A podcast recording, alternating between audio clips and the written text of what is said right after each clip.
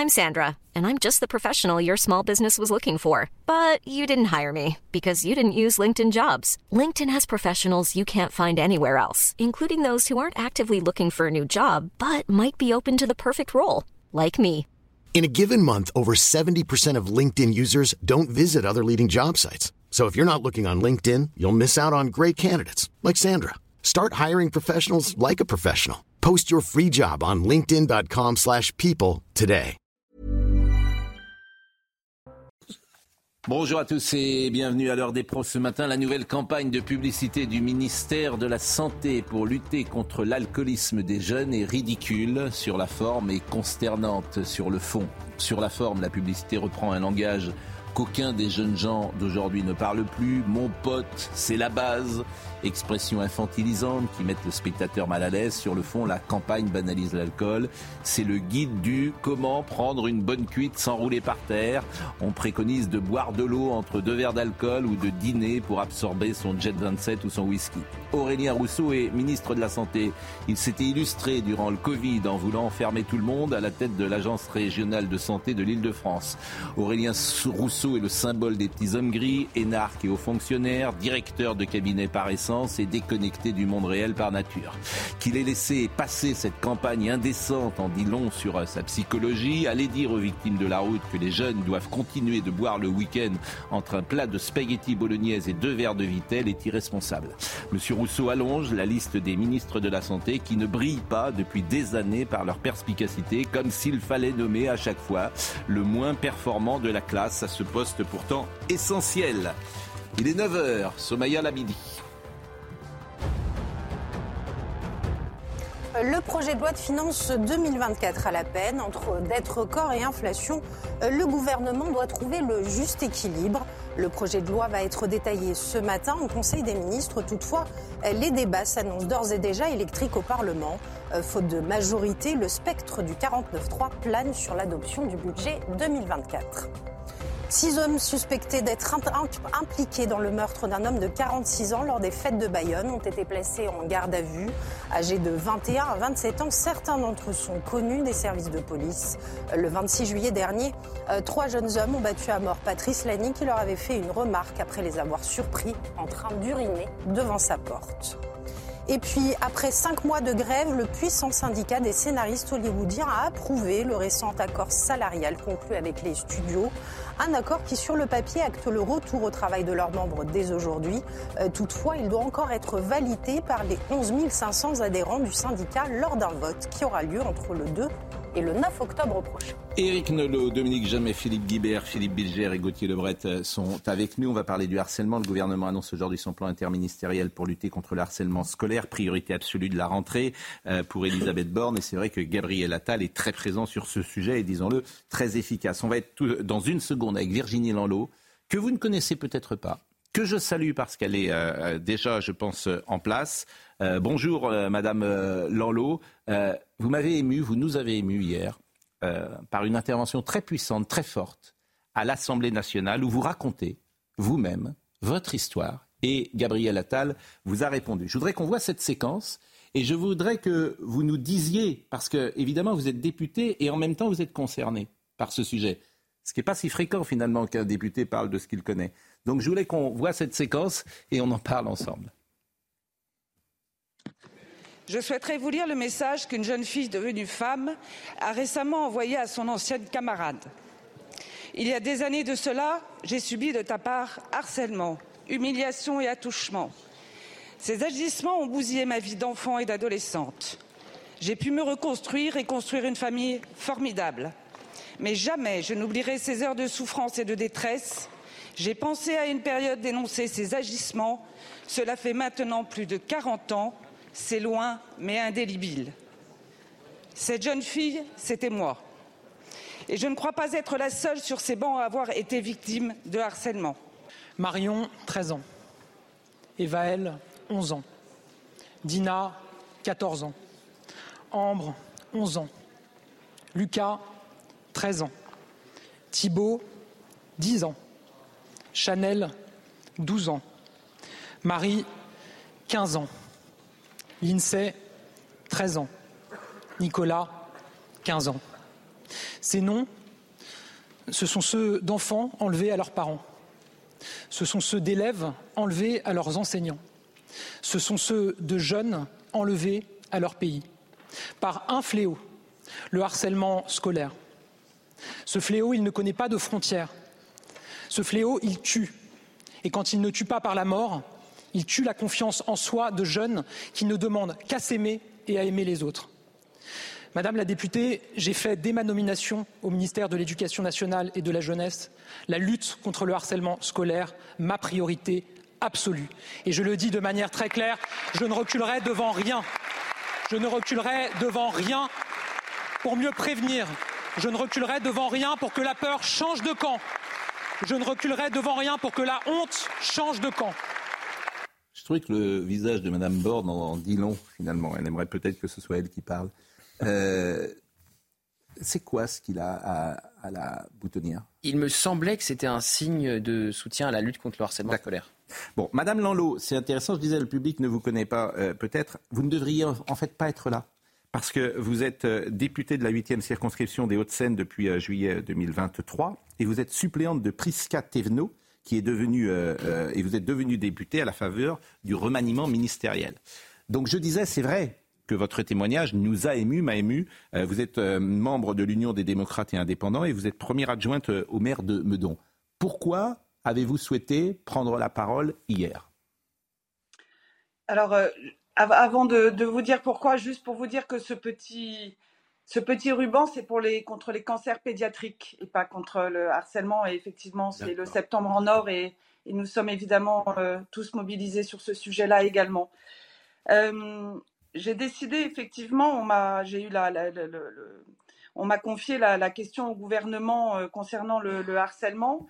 Euh, c'est un sujet, comme vous avez pu le constater, euh, qui me touche personnellement et compte tenu de cette haute institution dans laquelle on se trouve, j'ai estimé que c'était le moment de livrer un certain message, non pas pour faire une, thérapie, loin de là, mais je pense qu'il n'y a pas message plus fort que de parler de son vécu pour essayer de faire comprendre euh, l'urgence euh, de la situation.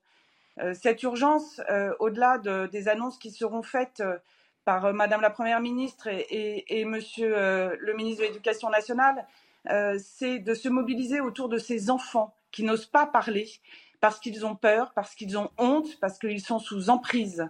Et je pense qu'il est vraiment important que nous, les encadrants, les adultes, ce qu'on appelle les grands, qui accompagnent nos enfants au quotidien, puissent savoir écouter, entendre et agir et faire en sorte que ces enfants euh, puissent s'exprimer et n'aient pas peur de s'exprimer. Je, comprends, Madame euh, Lorlo, mais évidemment, ce qui m'intéresse, c'est votre témoignage. Et pardonnez-moi euh, de revenir là-dessus, parce que tout est parti de là. Vous aviez quel âge lorsque vous avez été harcelé j'avais euh, une dizaine d'années, ça a duré 2-3 ans. Par la même euh, personne? Par la même, euh, par la même personne, mais je n'ai pas forcément envie de raconter cette histoire en tant que telle, qui m'appartient. Je pense qu'à travers les mots que j'ai dit hier, j'en ai dit suffisamment. Alors j'entends bien et je ne souhaite pas être indélicat et indiscret, et, évidemment, même questions le seront peut-être, mais vous avez évidemment toute la liberté euh, de répondre ou pas, mais on se pose toujours euh, dans ces cas-là des questions. Je ne sais pas si c'était un établissement public ou privé, mais est-ce que vous avez vous-même parlé à vos parents? Est-ce que vos parents euh, étaient au courant? Parce que ce témoignage, évidemment, il permet en miroir, pour ceux qui nous écoutent, les parents d'ailleurs ou les enfants, de pouvoir trouver la bonne solution. Est-ce que vous en aviez parlé, par exemple, à, vos parents? Est-ce que vos parents le savaient? Mes parents ne le savaient pas à l'époque. je rappelle que c'était il y a plus de 40 ans on va être délicat jusqu'au bout. Je ne vais pas forcément donner mon âge, euh, mais pour autant, vous le trouverez facilement.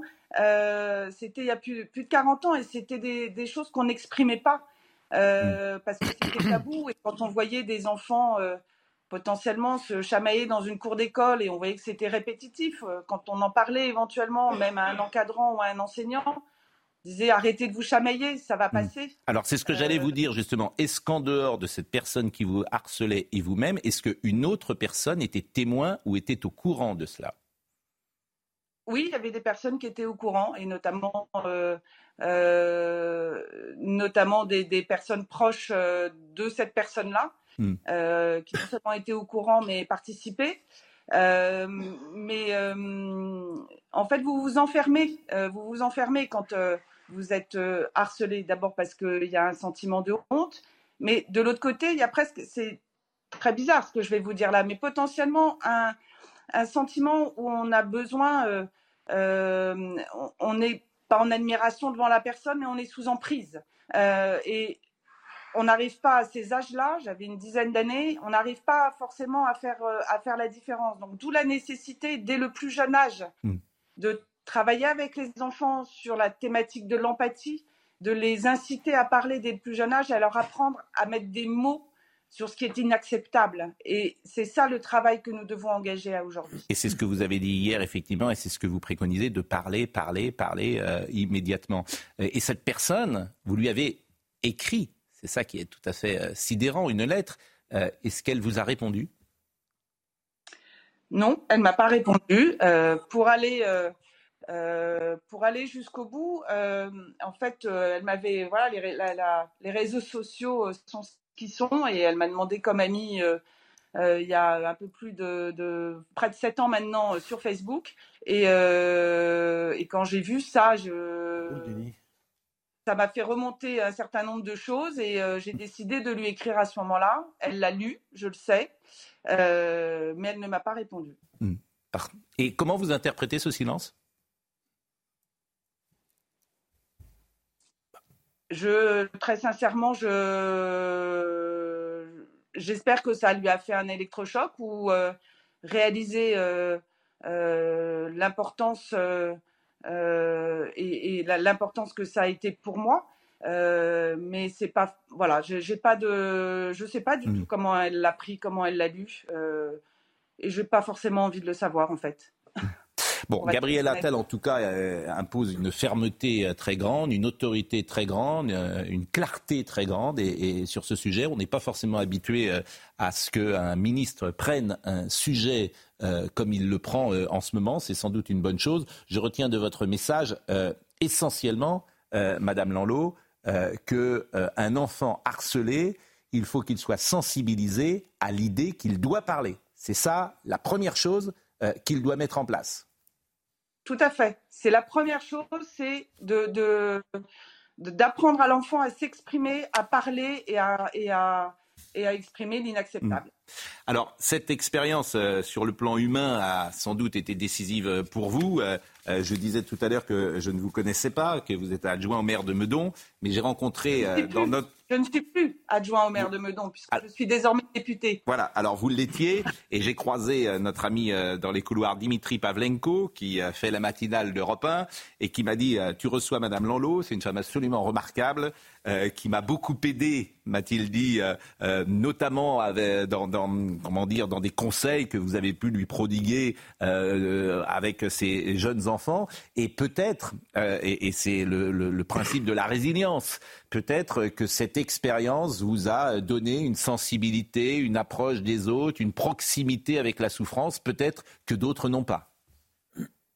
Peut-être, ça fait 15 ans que, je suis engagée, même plus depuis que mes enfants sont rentrés à l'école, euh, mon aîné ayant 26 ans, donc quelques années maintenant que je suis engagée sur les sujets d'éducation et, euh, euh, et au-delà de l'expérience, c'est évident que ce que j'ai vécu anime cette nécessité pour moi euh, de faire entre guillemets de la dentelle dans toutes mes actions en direction de l'éducation et en direction des enfants et ne pas oublier que ce sont les enfants qui sont nos essentiels, qui sont au cœur de notre mobilisation et qu'il faut qu'on se mobilise de manière euh, transpartisane, interministérielle. Euh, c'est un fléau qui est national, c'est un fléau qui a des décennies d'histoire et effectivement, je, confirme que le, le, fait de, s'occuper des enfants des uns et des autres de manière individualisée, euh, euh, c'est mon cœur de, c'est le cœur de ma mission depuis toutes ces années. Bah, je vous remercie beaucoup parce que euh, je pense que les hommes politiques qui s'engagent comme vous, qui incarnent comme vous une cause avec sensibilité et, vraiment au service d'une mission, au service de la politique, au service des autres, bah, servent euh, cette grande institution qu'est l'Assemblée euh, nationale. Et vraiment, euh, je voulais que vous soyez avec nous ce matin pour cela, parce que c'est pas si fréquent comme témoignage. Et puis, je pense que les gens vous auront découvert ce matin et auront effectivement apprécié et vu cette sincérité et cette authenticité. Merci vraiment beaucoup. Merci. Merci à vous. Merci et bon courage donc pour ce, ce, combat qui me paraît important et sur lequel nous devions mettre les, les feux. Vous voyez, c'est toujours intéressant une interview lorsqu'on découvre quelqu'un parce que je pense qu'il y a un problème souvent avec les hommes politiques qui ne sont pas sincères, où tu vois des choses derrière eux. Euh, Ça nous est arrivé, en effet. Qui est agaçant, parce que tu vois des ambitions personnelles ou pas des choses. C'est intéressant quand tu as un témoignage brut comme celui-là, parce que euh, c'est ça la politique, me semble-t-il. L'intervention de Mme Lanlot, elle est remarquable en elle-même, mais elle est d'autant plus forte qu'elle succède à un an d'inaction du précédent euh, titulaire du, poste de l'éducation nationale. D'ailleurs, M. Ndiaye, si vous nous regardez, ben, on vous rappelle que vous n'avez pas été viré par un complot de l'extrême droite, mais parce que vous étiez nul dans ce domaine crucial qui est la lutte contre le harcèlement scolaire. Nul dans ce domaine et dans d'autres, et dans d'autres, euh, évidemment. Et ensuite, il faut quand même rappeler que les, les, petites crapules qui se livrent au harcèlement scolaire sont des petites crapules, c'est-à-dire des parangons de lâcheté et de sadisme qu'il faut traiter comme tels. Donc, l'envoi des flics dans les salles de cours, je suis pour, puisqu'on on, envoie une réponse appropriée à ces petites crapules. Donc Mme Lanlot, elle, elle parle le langage de l'émotion, mais elle parle aussi le langage de la raison, c'est-à-dire qu'elle met le débat au bon niveau. Enfin, c'était pas si difficile que ça, apparemment, mais nous avons entendu en vain pendant un an sous le règne de M. Ndiaye. Il y a deux élèves qui sont en garde à vue à La Roche-sur-Yon, qui ont passé la nuit, et ça va peut-être les faire réfléchir.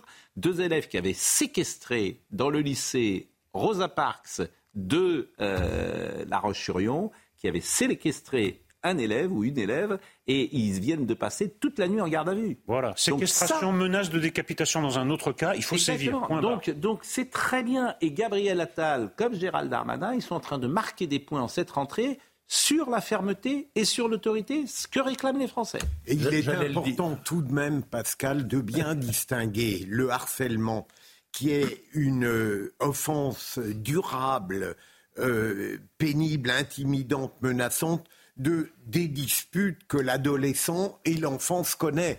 Parce que vous en parliez la dernière fois, Gauthier, il a admis qu'il avait connu des harcèlements. Combien de fois, quand j'étais petit, j'ai été insulté Je, je n'aurais jamais euh, nommé ça harcèlement.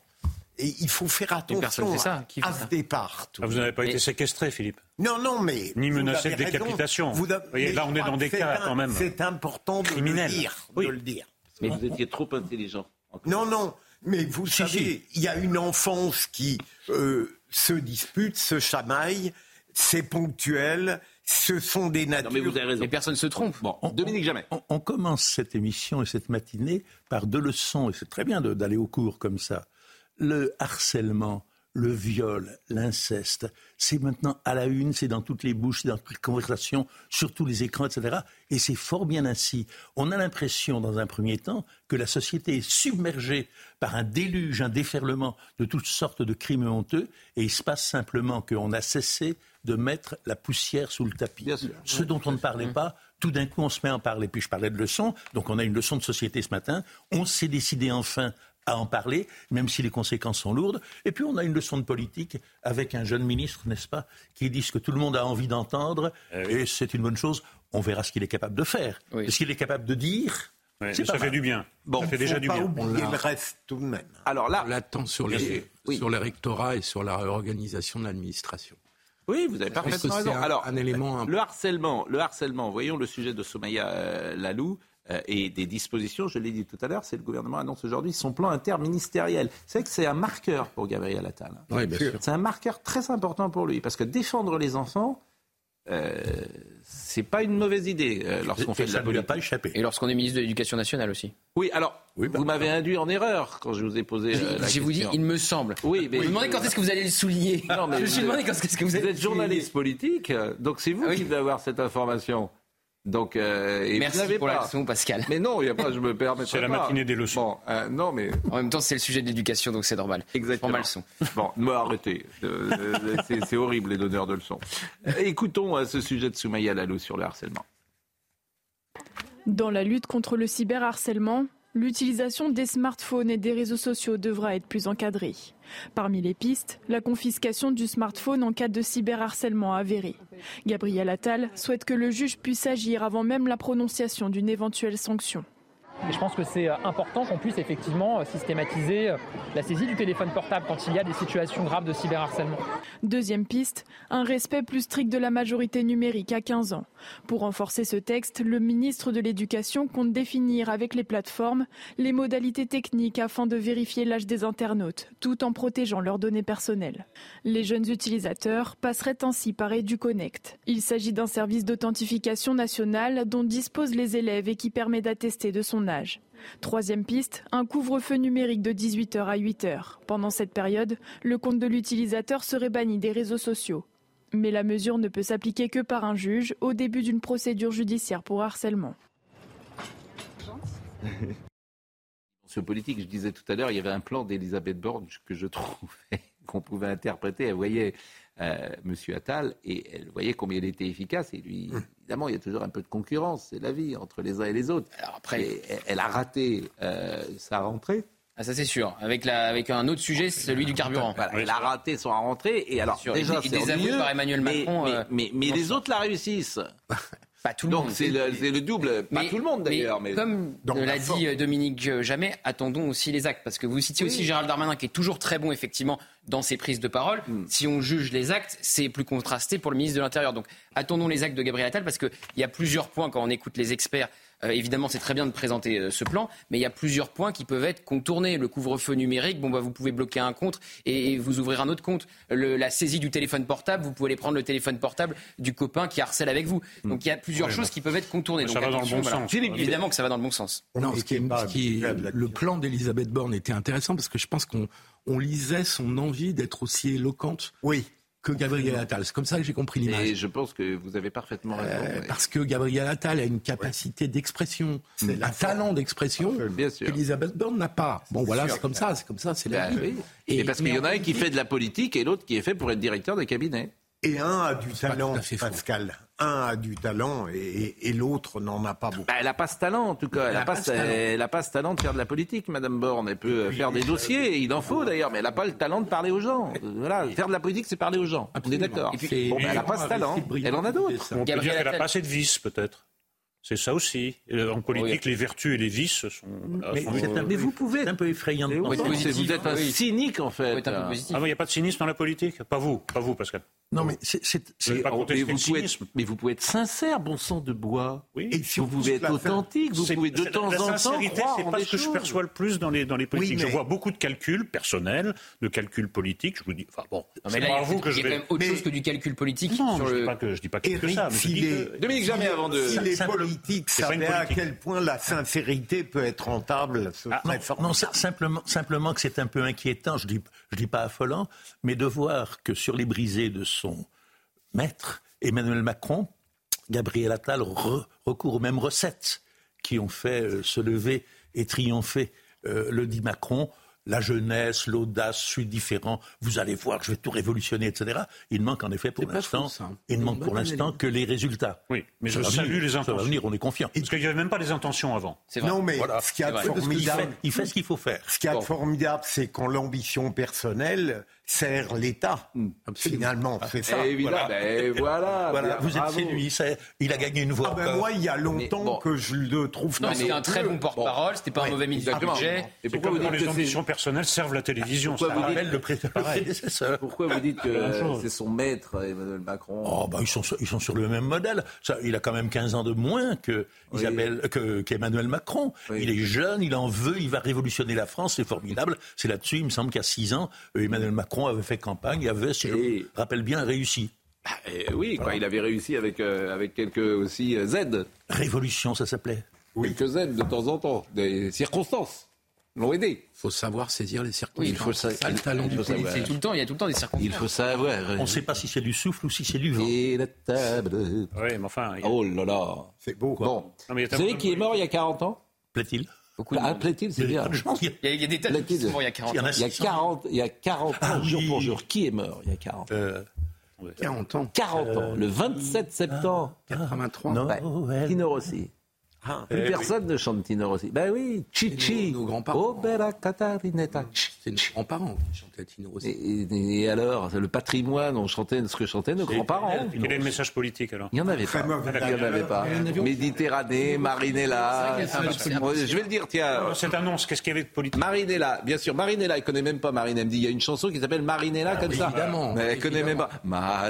Marinella. C'est magnifique. Bon, est-ce qu'on peut me faire un petit best-of, euh, Marine, de euh, Tino Rossi avant la fin de l'émission Marinella, Chichi, c'est formidable. Chichi. Et Papa Noël. Papa Noël. Oui, mais alors Petit Papa Noël, c'est un peu. Mais les gens ne se souviennent pas la star immense qui était Tino Rossi dans les années 30 et 40. Oui. Immense. Les gens étaient devant euh, son hôtel, et il était d'une beauté et tout. Et genre, femme était. Il y a des portraits de Françoise Giroud qui rapportent ça. Elle avait bien connu Tino Rossi et c'était une star. Tino Rossi. Ah ben bien sûr, elle a fait des portraits. Il a tourné portraits, un nombre assez considérable de navets. Oui, il jouait mal. Non, non, mais... bon. Je veux dire, si vous pouvez ne pas dire du mal de Tino Rossi, c'est un hommage. Il jouait, il jouait mal. Il jouait, il jouait Naples au baiser de feu. Le chanteur à la réflexion. Oui. Le chanteur inconnu. Bien sûr, le chanteur inconnu. C'est un Naples au baiser de feu. Tino Rossi, magnifique. Euh, la pause et nous revenons dans une seconde. Somaya Labidi nous rappelle les titres. Toujours aucune trace de Lina dans le Bas-Rhin. Après une nouvelle battue infructueuse hier, un étang euh, marqué par des chiens renifleurs va être sondé aujourd'hui par les brigades de recherche. L'adolescente de 15 ans s'est volatilisée samedi entre le trajet reliant son domicile à la gare. Elle devait se rendre à Strasbourg pour voir son petit ami mais n'est jamais arrivée à destination. Une enquête pour disparition inquiétante a été ouverte. Jet de pierre, tir de mortier d'artifice, les profs du lycée Jean Rostand de Mantes-la-Jolie sont à. Depuis l'année dernière, l'établissement est régulièrement le théâtre de nombreuses incivilités et incidents graves. Le corps enseignant dénonce une situation intenable et craint pour sa sécurité.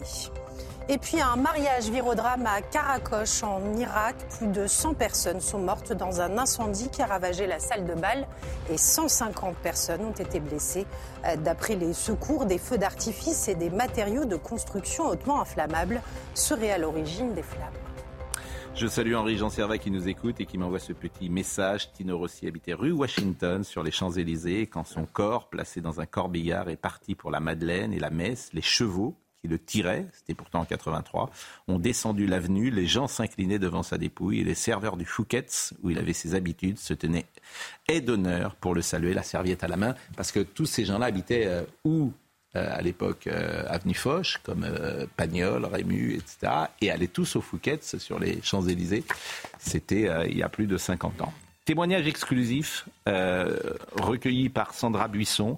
C'est le troisième et dernier jour du procès de Charlie Fajol, aujourd'hui accusé d'avoir mortellement blessé le policier monceau Éric Monroy lors d'un refus d'obtempérer en août 2020. Depuis, la cour d'assises de la Sarthe examine les circonstances de la mort euh, de cet agent de 43 ans et de père de trois filles. Alors, on rappelle les faits pour ceux qui les ont oubliés. Dans la nuit du 5 au 6 août 2020, un conducteur ivre et endormi au volant de son véhicule, arrêté en pleine voie. Les policiers appelés sur les lieux interviennent. L'un d'eux, Éric Monroy, essaie de retirer la clé de contact du véhicule. Le conducteur démarre à ce moment-là et il aurait traîné l'agent sur presque 200 mètres avant de finir sa course dans le muret. 200 mètres. Bien sûr, dans le muret d'une maison. Le policier est projeté contre un mur et se retrouve dans un état désespéré. Euh, il décède sur place. Euh, je vous propose d'écouter euh, sa veuve, et puis ça nous permet également de souligner le travail difficile que font les policiers ici chaque matin, et combien souvent, ils sont, et toujours même, ils sont injustement attaqués. Et écoutez euh, sa veuve qui attend ce procès depuis trois ans. C'est un procès qu'on attendait depuis trois ans. on a besoin de réponses à nos questions. Au jour d'aujourd'hui, ça reste encore flou pour nous. Les explications de Charlie Fajol ne sont pas claires. Moi, j'ai besoin de savoir pourquoi il a démarré, pourquoi il ne s'est pas arrêté, quand mon mari lui a demandé de s'arrêter, pourquoi il n'a pas freiné. Et, et j'ai pas de questions, enfin, j'ai pas de réponse à ces questions. Il répète euh, sans arrêt Je ne sais pas, je m'en rappelle plus. Il y a des excuses euh, en permanence, mais euh, en tout cas, elles ne trouvent pas écho au sein de mes enfants et moi-même, au vu du drame qu'on vit depuis trois ans. Euh, je ne suis pas sûre qu'on sort de ce procès avec des réponses à nos questions. Ce qu'on veut en tout cas, c'est qu'ils reconnaissent sa responsabilité totale dans ce qui est arrivé, que bien évidemment il, il aille en prison le plus longtemps possible. Parce que, comme je disais, nous, on a pris perpétuité avec mes enfants. C'est à que mon mari et leur papa seraient absents. On ne le verra plus jamais. Bon, elle témoigne d'ailleurs à visage caché. Ce qui est quand même ce qui dit beaucoup. Hein. Hmm. Ce qui dit beaucoup sur le, sentiment de crainte qu'elle doit avoir par rapport à ce qu'elle dit. Deuxième passage que je vous propose, euh, évidemment, elle ne peut pas être objective. Je ne suis pas très objective dans cette affaire, bien évidemment. À partir du moment où on a quelqu'un accroché à sa voiture à plus de 70 km/h, on se doute bien que la personne, ne va pas euh, euh, tomber, être éjectée, euh, avec juste quelques contusions. C'est pas possible. Euh, le médecin légiste a bien décrit les blessures de mon mari. Il a été polytraumatisé. Euh, je ne crois pas à sa version.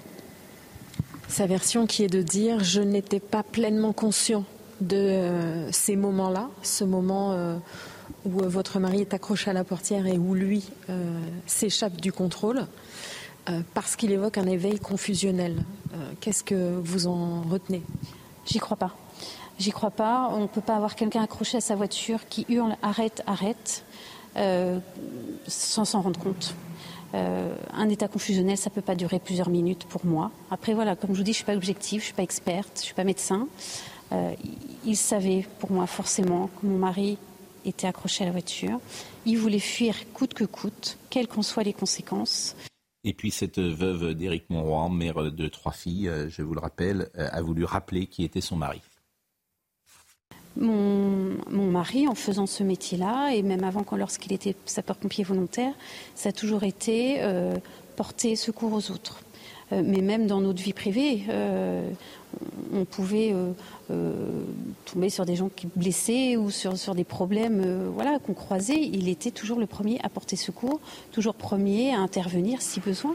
Donc je ne peux pas accepter que, en voulant porter secours à une personne en difficulté, qu'il soit tué dans ces conditions je suis pas sûr qu'il y ait beaucoup de commentaires à faire, simplement bah, souligner la si, on aimerait bien entendre ne serait-ce qu'une déclaration d'une des personnes qui font profession de calomnier la police à longueur de journée. Juste un message de soutien euh, minimal. Eh bien non, au nom d'une certaine idéologie, ce drame humain est nié et, c'est comme s'il n'existait pas. Voilà mon commentaire. Et, autre commentaire, en effet, euh, un policier tue le jeune Naël, la France est à feu et à sang. Un chauffard hmm tue un policier, bon, bah, c'est dans Non, mais ça va au-delà. Ce procès, et c'est là, il est, il est, là le scandale médiatique. Personne ne le couvre. Voilà. Non, pratiquement pas. C'est pas pratiquement pas. Personne ne le couvre. Non. Ça n'intéresse pas. C'est-à-dire que les grands médias, ce que j'appelle les grands médias TF1, France 2 ne le couvrent pas. Même TF1. Mais, ça ne les intéresse pas. Oui, mais, oui, mais alors justement. Un policier tué, ça ne les intéresse pas. France Inter, ça ne les intéresse pas. Quoi, que ça fait partie des. Ça fait je mets plein de guillemets, des risques, du métier. Mais non, c'est l'idéologie.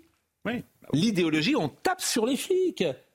C'est ça l'idéologie dominante. Oui, mais Et donc on ne traite pas ça. Moi je trouve ça scandaleux. Mais... Qu'on on est les seuls à le traiter. Mais Pascal, ça peut être d'une certaine manière aussi un manque de confiance professionnelle. Je ne crois pas que chez tous les journalistes qui omettent de parler de ça, il n'y ait que de l'idéologie. En tout cas, je l'espère. il y a aussi. C'est panurge, c'est un mélange de panurge, d'esprit moutonnier, d'idéologie. de ces, de ces veuves de, de policiers. Hein, non, mais j'irai plus loin. On s'inquiétait depuis quelque temps, à juste titre, de voir policiers et délinquants renvoyés dos à dos Hein, comme deux bandes, une bande armée, les policiers, une bande armée, les délinquants, etc. Et là, on est en train de basculer d'empire. Ça n'est pas la même chose. Le policier tué par un chauffard est moins intéressant que le chauffard tué par un policier. Parfois, c'est pire que dos à dos. Euh, pour la France Insoumise et pour Sandrine Rousseau sur ce qui s'est passé lors de la manifestation de samedi. C'est de la faute du policier d'avoir sorti son arme, plus que du Black Bloc d'avoir sorti une barre de fer pour casser la vitre arrière. On s'inquiétait de voir délinquants. Il y a même une hiérarchie dans l'autre sens. On s'inquiétait de voir délinquants et flics traités de la même manière. Hmm. À l'heure actuelle, on va vers une société où le flic est moins bien traité que le délinquant. Je, vous répète, le phénomène essentiel, c'est que euh, ce procès n'est pas traité quand vous dites on le nie, ça va bien au-delà. C'est nié complètement dans l'espace médiatique. Donc même cette dame-là, cette femme-là, mère de famille, elle dit mais mon mari il vaut quoi dans l'espace médiatique? Mais oui, mais pourquoi euh, Parce que l'espace médiatique est sous emprise de la France insoumise. Vous avez qu'à. Oui. Mais si, vous n'avez qu'à regarder la liste des invités. Regardez la liste des invités politiques dans les émissions et, dites-moi s'il n'y a pas un problème. Il y a un temps de parole après qui est réglementé par l'Arcom. Hein, non, mais c'est un état d'esprit. TF1 n'est pas sous emprise de la France insoumise, je crois. Allez, la comparution immédiate, qui m'intéresse beaucoup, la comparution immédiate, parce qu'en fait, la comparution immédiate, en fait, elle n'existe pas. Donc là aussi, c'est du vent. Elle n'existe pas, euh, évidemment, littéralement, puisque la personne qui demande un délai l'obtient. Bah donc ça n'existe pas. Donc il faut changer la loi. en principe, Pascal, les procédures de comparution immédiate, même avec un renvoi, euh, passent plus rapidement que d'autres procédures. Ce que je veux vous dire, c'est de l'idéologie. Le syndicat de la magistrature, il combat l'idée des comparaisons immédiates. Pascal ne mettait pas l'idéologie partout. Bah, là, c'est pas ce que je dis n'a pas de sens. Si, ça a du sens, mais bah, c'est pas euh, l'idéologie. C'est bah, pas l'idéologie qui a voulu que un, prévenu ait le droit de demander un délai et qu'on le lui accorde. Si, bien sûr que si. C'est l'idéologie qui a fait que la comparution immédiate n'est jamais immédiate, bien sûr. Non, c'est pas l'idéologie. Bah, c'est une. C'est qu'on refuse, on refuse d'imposer l'idée d'une comparution immédiate. On, laisse à celui euh, euh, le choix de, de comparer ou pas. Mais pour des raisons qui ne sont pas idéologiques. alors pour quelle raison? Mais tout simplement parce que c'est une conception de l'état de droit que je récuse, mais ça n'est pas de l'idéologie. Et ça, c'est pas de l'idéologie, ce que vous non, dites là c'est pas, non, c'est pas de l'idéologie. Bon, ben alors je me trompe. C'est la défense des droits individuels. Je me trompe. Par exemple. Mais, je me trompe, il n'y a, pas de souci. Alors, donc, donc euh, aujourd'hui, il y a cinq personnes qui ont été interpellées. Cinq personnes qui ont été interpellées. Bon. Elles sont soupçonnées d'être impliquées dans l'attaque de la voiture de police. Les cinq sont dehors. Les cinq dans Parmi elles, il y avait deux personnes qui iront devant la justice. Bon, le majeur et le mineur. Bon, hier, le majeur devait être euh, comparaître. Et le majeur a dit on va prendre un mois, parce qu'évidemment, on va prendre, il sera jugé, je crois, le 2 novembre. Bon. Euh, si tant est qu'il vienne d'ailleurs et qu'il se présente. Absolument. Mais ce majeur, parce que c'est quand même difficile d'aller plus, euh, plus loin que ces images euh, que je vois là. Si, il peut tuer aussi. Ah mais il peut tuer. C'est la voiture. C'est la prochaine étape. Eh bien, en France, quand tu attaques des policiers, quand tu euh, tapes euh, sur une voiture, quand tu es reconnu pour ces faits-là, puisque tu vas passer devant un tribunal, eh ben t'es libre. C'est magnifique quand même ce pays. Mais c'est magnifique. Je veux dire, à, partir de quel moment en fait t'entres en prison? Mais Pascal ou en détention provisoire à tout le monde. Non, mais bah, la prison, c'est la détention provisoire. Excusez-moi, la prison, c'est un peu la détention provisoire pour moi, mais je oui, oui, vous avez raison. Je suis vous avez profane. Mais est-ce qu'ils ont assez de preuves pour identifier les personnes? Moi, juste Mais puisqu'ils passent en jugement. Mais là, il y en a deux. Hein. Ah, mais, mais, mais, autrement, ils passeraient pas en jugement. Mais tu le mets en détention provisoire. raison. Mais je vois parfaitement le raisonnement du tribunal. C'est-à-dire, les faits sont graves, mais en même temps, euh, j'ai cru comprendre que la personne n'a jamais été condamnée que euh, en réalité elle est domiciliée et qu'elle probablement peut-être se représentera en novembre. Tentative de lynchage en banque. Mais c'est grave, d'accord. Que le type ait été condamné ou pas, c'est directement en comparaison. C'est ce que j'aurais, c'est ce que j'aurais requis, absolument. Ce qui compte, c'est l'exemple qui est donné. Bah, évidemment, évidemment. Bon, euh, pour aller dans le même sens, à Lyon, euh, des jeunes ont été condamnés pour avoir agressé des policiers municipaux. Donc là, on est d'accord, ils ont été reconnus coupables. Bon, c'était cinq jeunes hommes qui ont été condamnés lundi, aujourd'hui mardi, donc c'était hier, par le tribunal judiciaire de Lyon, pour s'en être pris à une voiture de police municipale avec deux agents à son bord. C'était le 19 janvier dernier. Les quatre prévenus n'ayant pas de casier judiciaire, ils ont écopé de 10 mois de prison avec sursis et l'obligation d'indemniser les policiers. 10 mois de sursis. Le cinquième, déjà condamné pour des faits similaires, a reçu une peine de 4 mois de prison ferme aménageable et 9 mois de prison avec sursis. Mais si tu es policier, tu te dis, mais en fait, quand est-ce que ces gens sont sanctionnés?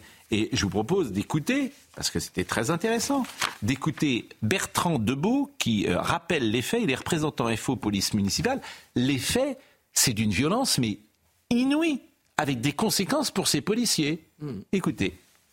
Ces deux agents qui avaient euh, effectué une, une mission qui n'avait absolument rien à voir avec le maintien de l'ordre ou la manifestation euh, contre la réforme des retraites, rentraient au poste pour faire de l'administratif et ils ont constaté un groupe d'entre 20 et 30 personnes euh, qui étaient statiques à une trentaine de, de, mètres du, du, poste à peu près, et qui les ayant identifiés comme policiers, s'est rué sur ces, sur ces policiers qui étaient dans leur berlingot de série, leur, leur, véhicule de service. Et ça a commencé par des jets de projectiles. tout ça sous les cris ACAB, hein, Bon, et comment euh, ces gens vont-ils, ces policiers Bien, écoutez euh, de nouveau Monsieur Debeau. Ces collègues, je les ai joints très récemment, euh, une d'entre elles. ils sont encore sous traitement. Ils décrivent un choc post-traumatique, difficulté à dormir. ils sont encore traumatisés par l'événement. Et pour eux, on, a, on a porté atteinte à, à leur vie à ce moment-là. Si jamais les portes avaient été ouvertes, ça aurait pu être un drame.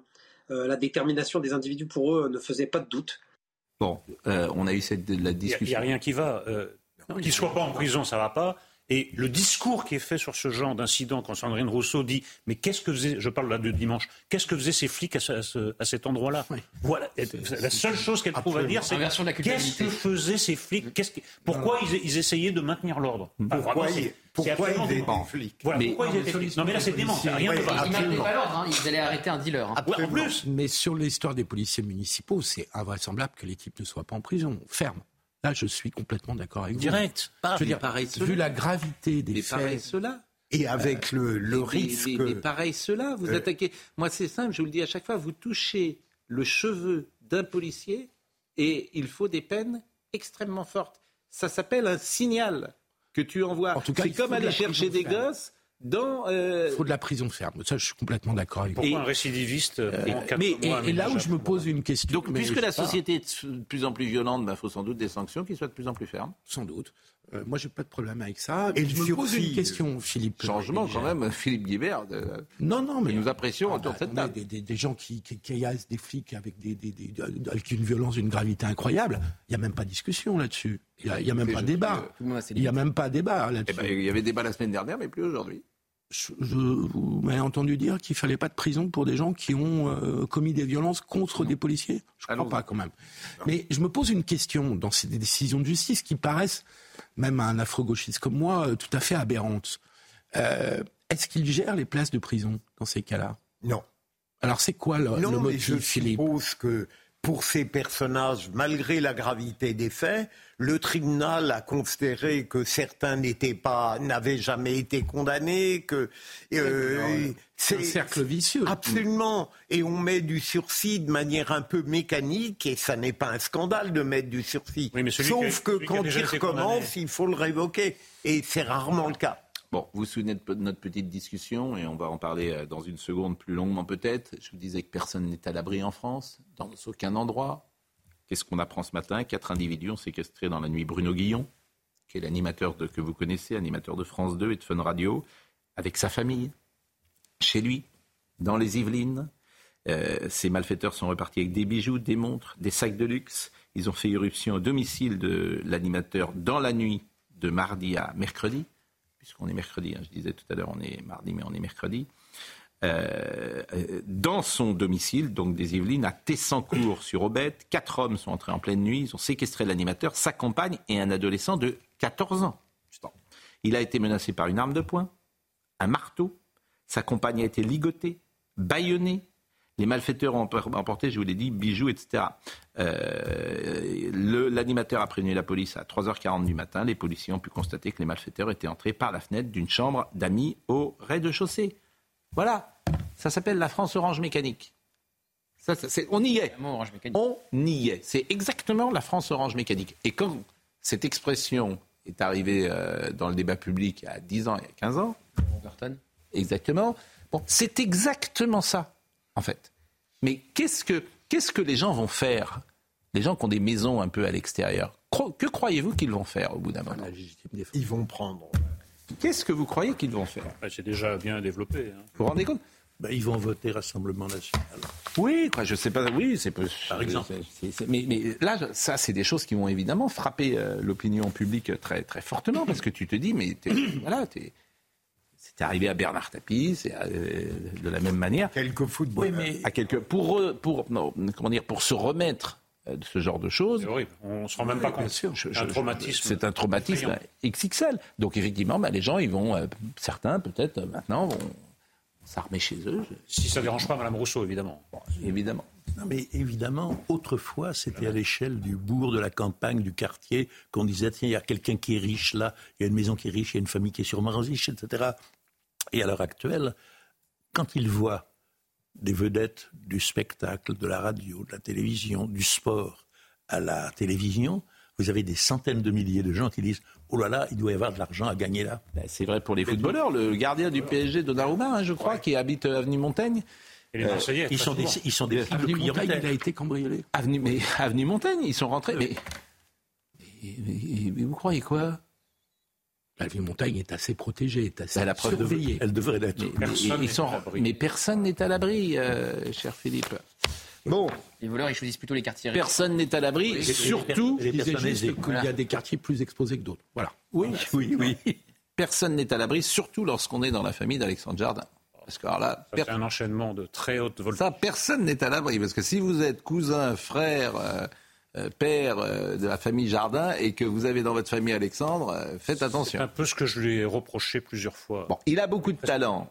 Il a beaucoup de talent, il est sympathique. Oui. C'est vrai. Il est courageux. non Courageux sur quel Ah, c'est courageux. Je peux- Je peux lancer le débat en dehors de sa présence. Je- Il va être là. Je trouve que. Ah bon Je trouve que faire alterner, dire le plus grand bien de sa famille et faire carrière une première fois en disant le plus grand bien de sa famille et ensuite faire carrière en disant le plus grand mal de sa famille, je trouve ça pas extrêmement courageux. Il y a d'autres adjectifs qui me viennent en tête. Enfin, tous les écrivains ont je parlé vais pas dire de le contraire de Bon. ce que j'ai écrit au fil des années. Bon. Il le sait Tous les écrivains ont. C'est talentueux ou pas? Ah, voilà, c'est ça le, c'est ça le principe. Ah, il a du talent.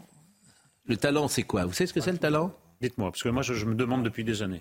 Je vous regarde, mais je ne trouve pas la. Le, le- le- le talent, il y en a, il y a qu'une définition du talent. Laquelle? C'est de plaire. Qu'est-ce que vous voulez je vous dise Ah, Tout à l'heure, j'ai parlé de cynisme. On Pascal pourrait Pro, discuter. Du cynisme Mon Dieu. Mais il plaît aux Si gens. nous. Il plaît aux gens. C'est le seul talent. Qu'est-ce que vous voulez que je dise Les gens écoutent. C'est la Mais, mais, mais c'est subjectif. Mais, mais c'est subjectif. Oui, mais à ce vous êtes moment-là, vous mettez Guillaume Musso de. Eh ben, il a, eh ben, Musso, eh, ben, Musso a du talent. Vous avez déjà lu un livre de Musso Quoi? Oui. Oui. Non. Non. Eh ben voilà, vous en parlez. Vous êtes, c'est terrible. Vous en avez jamais lu. Mais tout à fait, mais je suis prêt à en lire. Eh ben voilà, et vous dites du mal d'un auteur que vous n'avez pas lu. Non, je vous trouvez que c'est beau je dis du mal du public. Je dirais Oh, a vous un dites du mal, certain oui. talent. Mais il a du talent, le talent. Il y a plusieurs talents. après. Enfin, Attends, Absolument. Vraie réflexion. Musso et Alexandre Jardin, quand même, n'exagérons pas. Mais écoutez, Il y a un franchement, D'un côté, il y a un faiseur de l'autre. Après, il a. mais si vous, Moi, je... Non, mais si Musso vous aviez, si je savais faire comme, si je savais faire aussi bien que lui, je ferais la même chose et je serais milliardaire. Voilà. Ah oui, mais c'est Milliard carrément Ah, Musso, il est, écoutez, bah, euh, et puis vous aussi, vous feriez la même chose. Le but Essayez de faire Musso. Le but d'un écrivain n'est pas d'être milliardaire.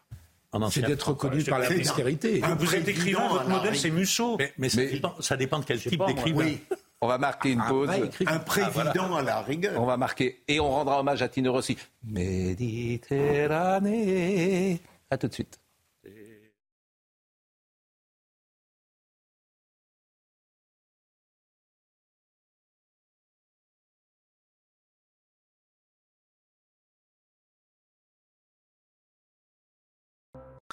Et, euh, nous recevons Alexandre Jardin. Malheureusement, vous n'avez pas écouté tout le mal qu'on disait de vous avant que vous entriez sur ce plateau parce que vous êtes arrivé. répéter. à- à- Bon, non mais quelle famille quand même. c'est surtout très long à penser une famille. Pour tout le monde, quoi.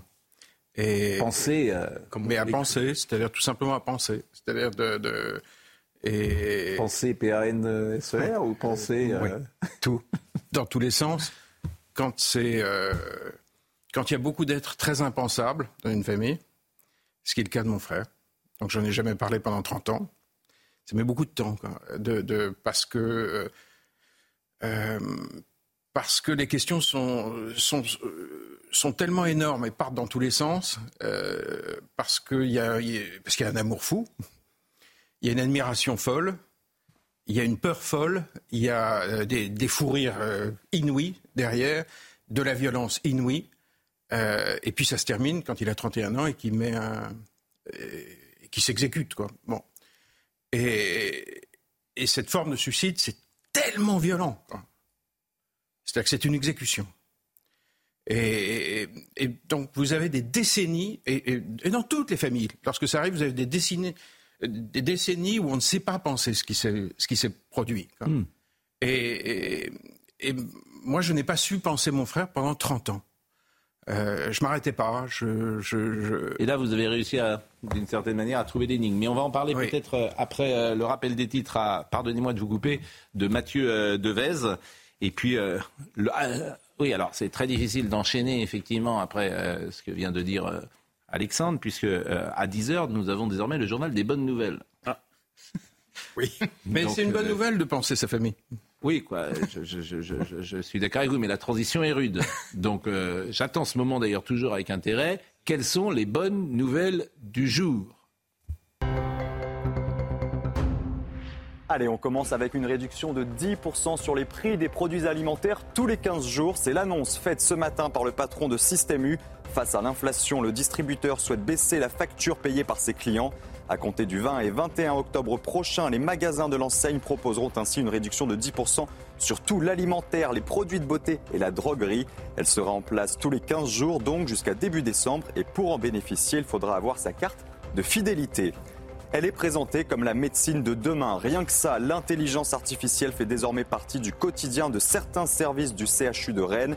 Aux urgences, par exemple, elle permet de réduire le temps de prise en charge des patients qui arrivent avec une fracture.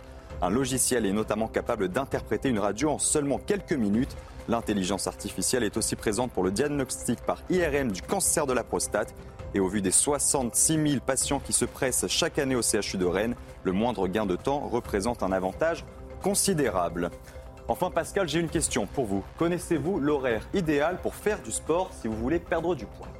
Euh, J'imagine que ça peut être euh, avant le déjeuner ou en tout cas plutôt le matin, non? Ah, vous n'êtes pas loin. Est-ce que vous avez un horaire précis? Bah, 10h30 euh, hein, Un peu avant. Allez, je vous donne la réponse. Il s'agit du matin, certes, entre 7h et 9h, selon des chercheurs chinois, avec 150 minutes d'activité physique par semaine, donc. Et durant cette plage horaire, vous aurez un indice de masse corporelle et un tour de taille inférieur aux autres heures de la journée. Et précisons tout de même que la qualité du sommeil ou le niveau de stress n'ont pas été analysés. Oui, non, mais c'est vrai qu'il faut, idéalement, il faut faire du. Oui. Donc on peut pas faire parce que c'est juste le moment où on Entre des pros. Voilà. C'est vrai, c'est vrai qu'on ne peut pas. Pour venir Énormément. Oui. Non, mais il faut tenir compte du décalage horaire parce que est-ce que c'est à l'heure où il est 7h30 en Chine ou à l'heure où il est 7h30 ici hein Bien sûr. Vaste question. Oui, bien ah sûr. C'est pas la bonne foi qui vous caractérise, euh, Dominique. Vous avez pensé au one man show euh, Comment? Non, Je veux dire, vous avez pensé au one man show pour, euh, pour, pour, pour, monter. Bon. vous pourriez ouvrir avec... C'est insupportable que le sort souligne l'injustice de nos chemins. Vous parlez d'autres frères et de vous, si peu parallèles. Moi, j'ai une mère pas simple. Je ne sais pas ce que c'est que le concept de mère pas simple.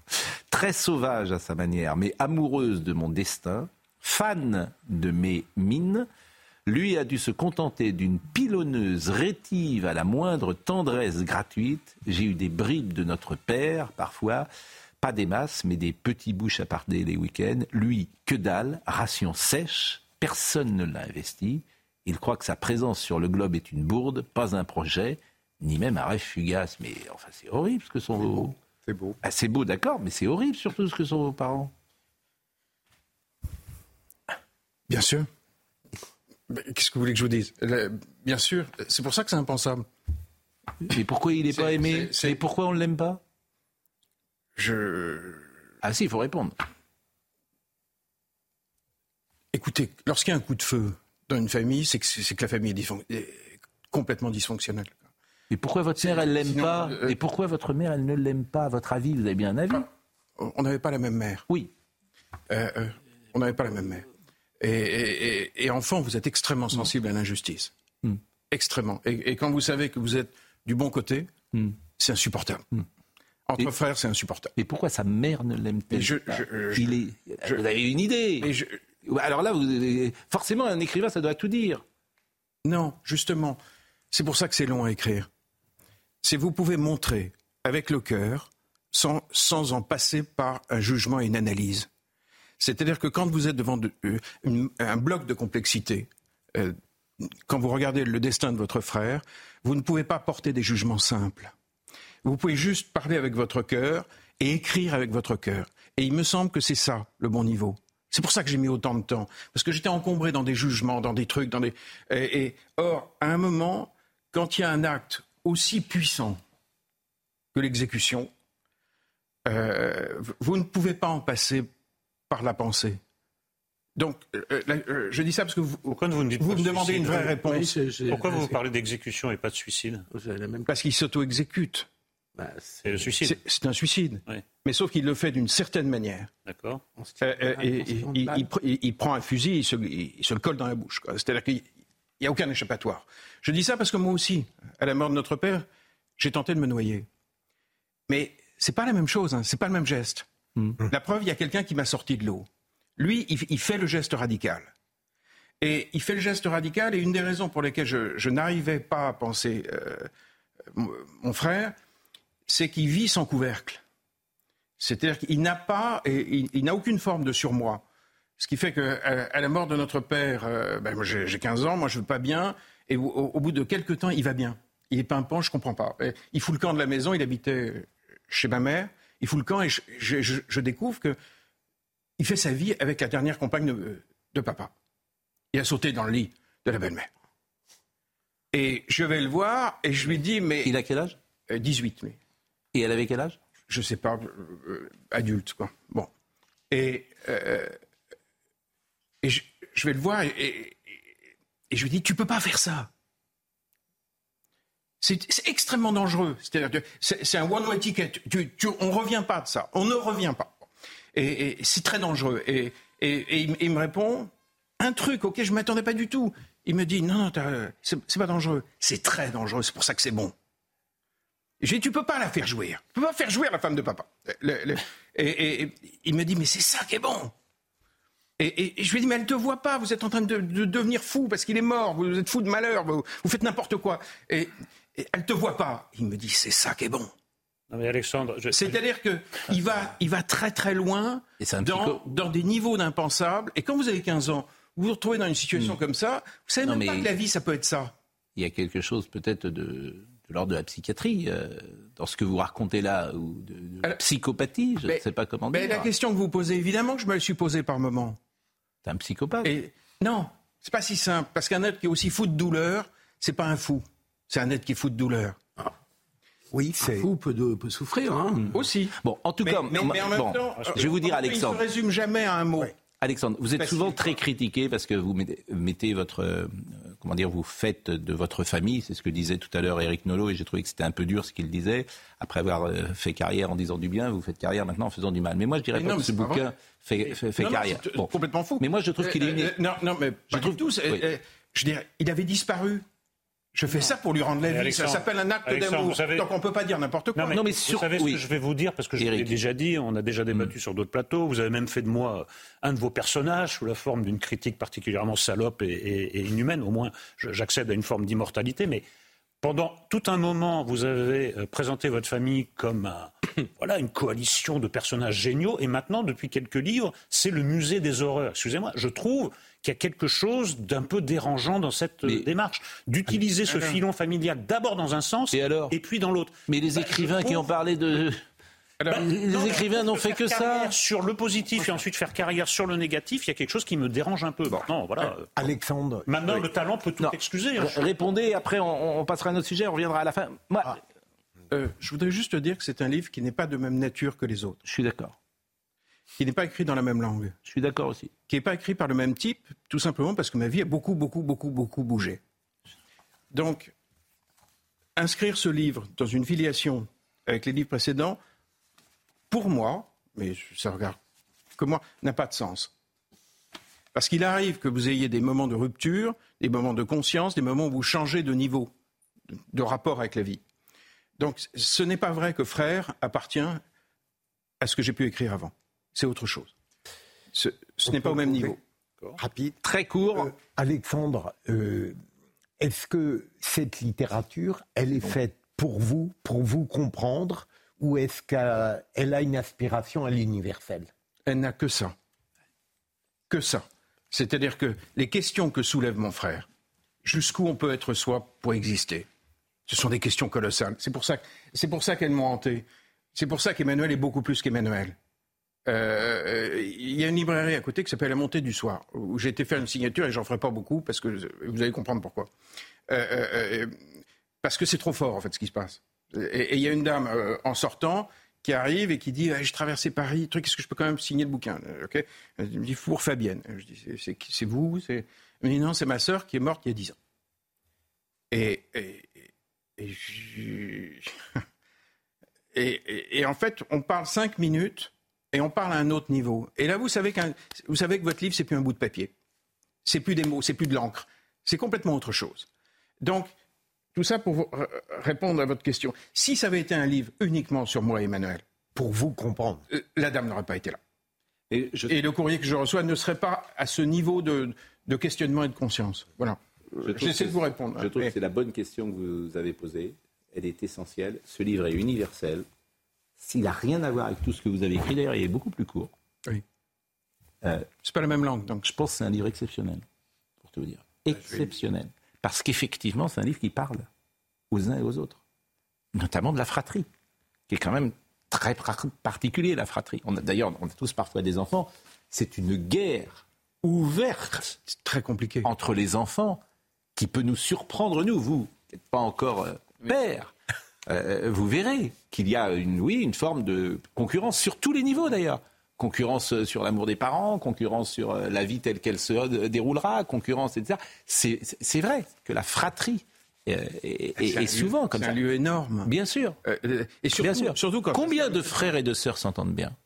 Il n'y a pas de pourcentage là-dessus. On n'en a jamais de pourcentage. Dans l'enfance ou après? Comment? Dans l'enfance ou après? Combien, une fois effectivement après, dans la vie d'adulte, combien de frères et sœurs s'entendent bien Heureusement, il y en a. Et eh bien sûr, heureusement. Mais combien Combien sont séparés?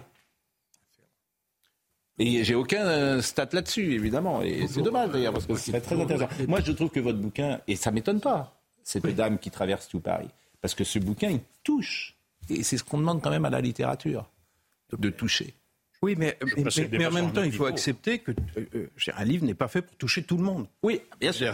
Ah ben oui, il touche ceux qui, effectivement. Et après, on enchaîne avec euh, la campagne de contre l'alcool. Est-ce que vous pourrez me laisser parler tout à l'heure un peu plus de trois secondes parce que je suis un peu concerné par ce livre, si vous le dites. Ah ben alors, parlez maintenant. Eh ben j'en parle maintenant. Je, je suis un peu embarrassé par ce livre parce que j'ai été confronté à ce problème. J'ai écrit et publié deux livres qui sont largement centrés sur mon père. Et je me suis heurté deux fois à, la même à une difficulté qui n'était pas la même. Euh, la première fois, euh, j'avais envie d'écrire ce livre qui réglait beaucoup de comptes, etc. Et je ne pouvais pas l'écrire et le publier tant que mon père était vivant, car ça lui aurait fait trop de peine, trop de chagrin, ça aurait été trop délicat. Et puis mon père est mort. Et je n'ai pas pu écrire le livre que j'aurais pu écrire et voulu écrire parce qu'il n'était plus là pour me répondre. Ah, oui. Grosse difficulté. Hmm. Non, mais j'entends ce, ce que vous dites. Alors, les livres sont très bons. Ben oui, oui, alors c'est vrai que ça fait des livres qui vivent de manière particulière. Mais, mais les gens les gens heureux n'ont pas d'histoire, comme dit l'autre. Si on est heureux, on n'écrit pas. Euh, tout va bien. Mais, mais en même temps, là où ça se complexifie, c'est par exemple un homme comme Emmanuel est jovial. Ah il, y a, des parties du livre qui sont sur son côté déconnant et, bondissant. Hmm. donc parfois, le, quand, quand, à l'intérieur d'un être, vous cumulez tout, hmm. vous ne savez, savez, plus comment penser. Bon, euh, on reviendra euh, bien évidemment euh, à la fin de l'émission. Comment? Quel bonheur d'avoir été fils unique, c'est une des premières fois que j'en prends conscience. Ah mais c'est vrai. Je considérais que c'était un handicap. Mais non, ah, mais, mais, non, mais non, parce que, non, parce qu'en vie, mais, mais en vous écoutant tous, parce qu'il y a beaucoup d'amour là-dedans. Mais non, mais vous avez, mais de toute façon, on n'est jamais content. Les fils enfants uniques qui regrettent toute leur vie de ne pas avoir eu euh, de frère. Quoi, le frère que je n'ai pas eu. Bah exactement. Il n'y a pas de chanson sur pour regretter les frères et sœurs. Il y a une chanson pour regretter l'absence d'un frère. Bah, évidemment. Donc euh, voilà, ça, ça, en dit long quand même. Bon, euh, juste parce que euh, je voulais que nous parlions de cette campagne de pub qui est tellement incroyable. Ah oui. Je veux dire, la campagne contre l'alcool. Alors on va voir la séquence. Moi, je suis toujours quand même étonné de de la déconnexion de, de ceux qui gouvernent. Comment ça peut passer à travers les fourches codines de l'administration française? Comment autour d'une table c'est vrai, mais comment autour d'une table quelqu'un peut pas dire mais, mais alors je disais Monsieur Rousseau c'est un petit homme gris puis il y a quelqu'un qui m'a dit c'est pas un petit homme gris c'est un grand homme gris. C'est la synthèse. c'est bien honnêtement c'est un type bien Aurélien Rousseau Mais euh, j'ai écouté votre oui. avec beaucoup d'attention. Je ne suis d'accord que sur un seul point, Pascal, le fait que le langage, le jeunisme est grotesque. Il y, a, il y a que la date, c'est comme dans le monde, il y a que la date qui est, qui, le, qui est Le jeunisme est grotesque. Mais pour le reste, la campagne n'est pas si stupide qu'on ah bon? dit. Non. Ah, non, parce que et bah, on, la voit d'abord parce que tout le monde ne l'a pas vu. Rousseau n'est pas un mauvais ministre. Mais je vous dis pas qu'il est un mauvais ministre, je vous dis que c'était un enfermiste XXL. C'est la synthèse. qu'il était mauvais. Et non, j'ai pas dit ça. J'ai dit, j'ai dit, j'ai dit qu'il ne brillait pas depuis. Monsieur Rousseau allonge la liste des ministres de la santé qui ne brillent pas depuis des années par leur perspicacité, comme s'il fallait euh, nommer le moins performant euh, de la classe à ce poste pourtant essentiel. Vous trouvez que c'est positif Non, mais je n'ai pas dit qu'il était plus mauvais. J'ai dit qu'il était moins performant. Et, en plus, Monsieur Rousseau, je l'ai dans l'œil, si j'ose dire, c'était l'enfermiste XXL. Non. mais il XXL, il voulait mettre tout le monde sous clé, comme tous les, ses contrôleurs. Il pense qu'une chose, c'est contrôler nos vies. Mais Donc je les connais par cœur. Si, pour les énarques, si on pouvait rester chez nous, ce serait parfait. Voilà. C'est le, le, rêve de leur vie. On soit chez nous. Est-ce qu'on peut... À gros traits à gros traits. Est-ce que je peux vous expliquer après cette Oui, mais on n'a même pas vu. Il y a des gens qui n'ont même pas vu la campagne. comment c'est validé, genre de campagne Eh bien, c'est validé n'importe comment. Voilà. Merci.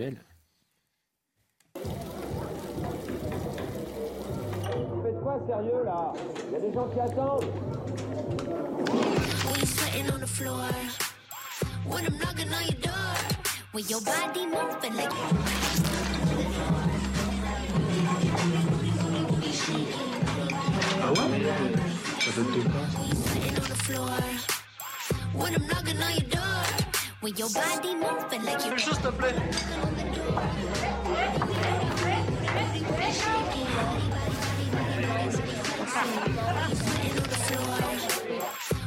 Your door, when your body moving like you never gonna stop tes potes basses, ah tout ça, c'est vulgaire. À côté de la plaque. Je, vraiment, c'est infantilisant. En plus, c'est des évidences. tout le monde le sait. tout le monde, n'importe quel jeune, sait qu'il faut plutôt manger un peu quand on boit un petit peu. Enfin bon, moi, ce qui m'intéresse, vous avez beaucoup ciblé Aurélien Rousseau, mais en fait, cette campagne est faite par qui? Elle est faite par une, agence indépendante qui s'appelle Santé publique France, qui est toute puissante euh, à l'intérieur du ministère de la Santé et qui est indépendante du ministère de la Santé. Et donc, je peux vous dire. C'est-à-dire que le ministre. Non, mais je vous dis que c'est Santé publique France. Le ministre n'a pas. Son... Alors, j'ajoute Il n'a pas le final cut, le ministre. En fait, dans ce que vous me dites à chaque fois, je, peux dire, non mais attendez, non non, je peux terminer pour vous expliquer. Mais vous allez terminer après, mais je veux savoir d'abord, est-ce que le ministre peut dire non, ou alors il sert à rien? Ah bah oui. Il peut dire non, mais c'est un vrai problème quand il dit non. Donc il sert à rien. Donc c'est ce que je dis. Donc c'est un petit homme gris qui ne sert à rien. Vous êtes en train de me dire que le ministre ne sert à rien. Bravo. Vous voulez pas euh, entendre qui est le problème de la santé publique quand on d'alcoolisme, c'est pas. Qui est le problème de la santé publique en France, c'est que vous avez dix agences indépendantes au sein du ministère de la Santé. Santé publique France, c'est la plus connue, la plus ancienne, la plus puissante, celle qui a les plus gros budgets communication, celle qui fait des campagnes de prévention sur tous les sujets, sauf d'ailleurs précisément les drogues. Ça, on n'en entend jamais parler. Vous savez pourquoi? Euh, Oui, je sais pourquoi. La drogue est interdite. Oui, je sais pourquoi. Je me suis battu là contre ça pendant des années, sans succès. Euh, et, on est dans un pays où on fait des campagnes contre le tabac et contre l'alcool, mm. mais la drogue, jamais on en parle. Euh, et donc le ministre, bien sûr, il pourrait dire non. Mais la réalité, c'est qu'on lui présente moi, je, l'ai vécu, donc je vous dis ce que j'ai vécu. donc c'est exactement ce que je pense. On vous la présente. C'est exactement Et d'ailleurs, c'est présenté à Matignon, c'est présenté à Matignon aussi, au Mais donc ils ne servent à rien. C'est des euh, C'est un haut fonctionnaire qui donne son aval. C'est eh présenté 15 jours, 3 semaines avant diffusion, et donc soit vous dites non. Bah oui, il faut dire non. C'est ça le euh, Et à ce moment-là, vous foutez tout par terre et, eh vous ben entrez en conflit avec l'agence. Et, ben, et alors Soit vous dites c'est pas très grave. Et, alors la plupart du temps, vous voulez pas entrer en conflit C'est pas très grave. Vous voulez pas entrer en conflit? je, ne défends pas le système, j'essayais de l'expliquer. C'est pire, franchement, avec votre, après votre intervention, c'est Je vous laisse le commentaire. je vous laisse le commentaire. Par manque de courage, je vous laisse passer. C'est pire. Ce que vous me dites est pire. C'est-à-dire que vous êtes en train d'expliquer que vous avez travaillé avec ces gens-là, que ces gens-là servent à rien, ils ont aucun courage, et on ne faut pas se fâcher avec l'administration. Philippe, le euh, ministre. Il ne faut pas se fâcher avec une agence qui est un. Le ministre. Le problème, c'est l'indépendance des agents. On devrait savoir depuis. On n'a jamais le choix entre deux projets. On devrait savoir depuis longtemps que ce genre de campagne est perdu d'avance. Parce que les gens qui ne boivent pas, ça ne les concerne pas, mm. et ceux qui boivent, ça ne les intéresse pas, ça ne les séduit pas. Oui, mais il y a autre chose, Dominique, c'est la, gravité des enjeux. C'est 50 000 morts Mais 50 000 morts. Mais les non, non, mais c'est euh, dément de, mais- de la légèreté du mais- dispositif que vous cher- avez cher écrit par rapport à l'enjeu. Je trouve ça dément. Cher Eric, la prohibition de l'alcool réglerait le problème provisoirement en attendant nat- naturellement que le gangstérisme pro- euh, prolifère sur la prohibition. Non, c'est pas- c'est pas ma Mais position, les- mais- Non, mais les campagnes persuasives, euh, ne fumez pas, c'est pas bon, ne buvez pas, c'est pas bon, ça n'a jamais réussi. Il y en a les une gens le savent. Il y en a une qui pourrait être efficace, c'est ce que disait Gilles William Goldnadel hier, c'est que si vous montrez des témoignages, que vous allez à Garches, ah, oui. avec Oui. des gosses Oui, qui oui, sont tétraplégiques, parce qu'ils ont bu, et qui viennent témoigner en disant voilà, c'est un autre type de j'ai bu, j'ai bu, et parce que j'ai bu, j'ai eu un accident de voiture, etc. Hum. Il me semble que ça peut être plus efficace. Oui, mais c'est plus efficace. Il me semble, c'est quoi, c'est ce que disait d'ailleurs Gilles William Goldnadel. C'est pas moi hier. C'est plus efficace sans aucun doute euh, chez les personnes qui ne boivent pas. Non, non, c'est une vraie efficacité, c'est les campagnes crash. écoutez, quand, quand- on parle quand un Pascal, type a bu trois coups de qui ont trop, été, mais qui ont quand un- été mais- efficaces dans mais- les, qui mais ont Philippe- été efficaces dans le domaine de la sécurité Mais Philippe, vous savez routière très bien que dans les les gens qui ne sont 2002, 2003. Philippe, vous savez très bien que les gens qui ne sont pas accessibles au Conseil, tu ne devrais pas conduire, t'as bu, ce sont les gens qui ont bu. Bon, je rappelle que M. Rousseau a un profil aussi particulier qui en dit long sur euh, la manière dont fonctionne euh, la France. C'est-à-dire qu'il était euh, directeur de cabinet de- d'Elisabeth Borne, nous sommes d'accord Il démissionne, il démissionne, deux jours après il est nommé ministre. Il démissionne en faisant comprendre qu'il n'en pouvait plus d'Elisabeth Borne. Voilà. Et finalement, il est sous ses ordres puisqu'elle est. Bah, ce que vient de dire euh, Gauthier. Oui, c'est-à-dire. Et on veut dire qu'il est, en fait, la vérité, c'est qu'il fait un burn-out. Je crois, lorsqu'il était avec, euh, il est fatigué en tout cas. Il en avait marre. je- il en avait marre, on va dire comme ça. Il en avait marre de Madame Borne, et il est nommé par Madame Borne euh, deux jours plus tard. Enfin, c'est, c'est- Parce que c'est un proche d'Emmanuel Macron, c'est vieux comme la Ve République, là, ce mécanisme. hein. Ah bon Parce qu'il fallait remplacer aussi Un François de Braun, cabinet qui devient qui était opposé au projet de loi sur la fin de vie. Peut-être même la quatrième. Écoutez, Peut-être franchement, la quatrième. qui, que, que ces gens aient un peu de courage. C'est pas à la hauteur des enjeux. Voilà, c'est Non, pas, c'est pas c'est- terrible, c'est pas, c'est pas un drame non plus, mais c'est pas terrible. de. Pardonnez-moi, c'est des milliers de vies. bien grave. C'est dramatique. C'est, mais c'est surtout de notre argent. Pardonnez-moi de vous dire pas comme quel est ça. le budget de cette campagne. Mais c'est vrai que ça fait petit manuel pour se bourrer la gueule. C'est ça que Mais ça là, fait. Voilà, non, c'est- petit, parce qu'il a expliqué, le ministre, c'est du pragmatisme. Euh, on ne peut pas espérer euh, persuader les jeunes de ne plus boire du tout. Oui, oui, oui. Donc on leur donne des Alors, conseils pour que ça se passe mais, mieux. mais ça n'est Et pas. pour qu'ils tiennent plus longtemps. Et, et parce que vous pensez que les conseils, ils savent pas qu'il faut manger. Bah si, Non, tout le les, monde le sait. ils sont pas au courant qu'il faut manger quand on Et avec de l'eau. Ce qui est gênant dans la campagne, c'est que tu Mais donnes enfin, des conseils. T'es- en fait, pas au courant. quoi. Oui. Tu vois, c'est vraiment, en fait, je vous dis, c'est grotesque. Et c'est de l'argent public. Et on cherche des économies parfois. Bah ça, c'est de l'argent public. Et en plus, ça prend même pas en considération la voiture. Là, on voit pas de crash routier. Voilà. ou- c'est pas la voilà. voiture, C'est la sécurité routière. Moi, je te ferai des économies rapidement. Ah, on peut pas parler de la voiture dans l'équipe de Santé publique France. Bah, Ça, ça dépend pas de- C'est le rôle de la délégation de la sécurité Ça dépend pas de ce magnifique organisme que vous avez dirigé, qui servait à rien et qui coûtait de l'argent, qui était le service d'information du Non, gouvernement. qui est un, un organisme très utile, en particulier quand je le dirigeais, et, euh, et qui a aussi une validation de ça. Mais pour l'avoir vécu, Voilà. c'est une validation peu Je salue euh, Rachida Dati qui dit cette campagne, c'est comme la salle de shoot. Bah oui, elle a raison. Bon, euh, frère, la, photo, que la salle de shoot. la photo que je vois, c'est où? C'est moi devant, Ouais, ouais. c'est lui de, de profil. Ouais. Euh, j'ai trouvé ça dans, dans une boîte. Et j'ai trouvé ça miraculeux.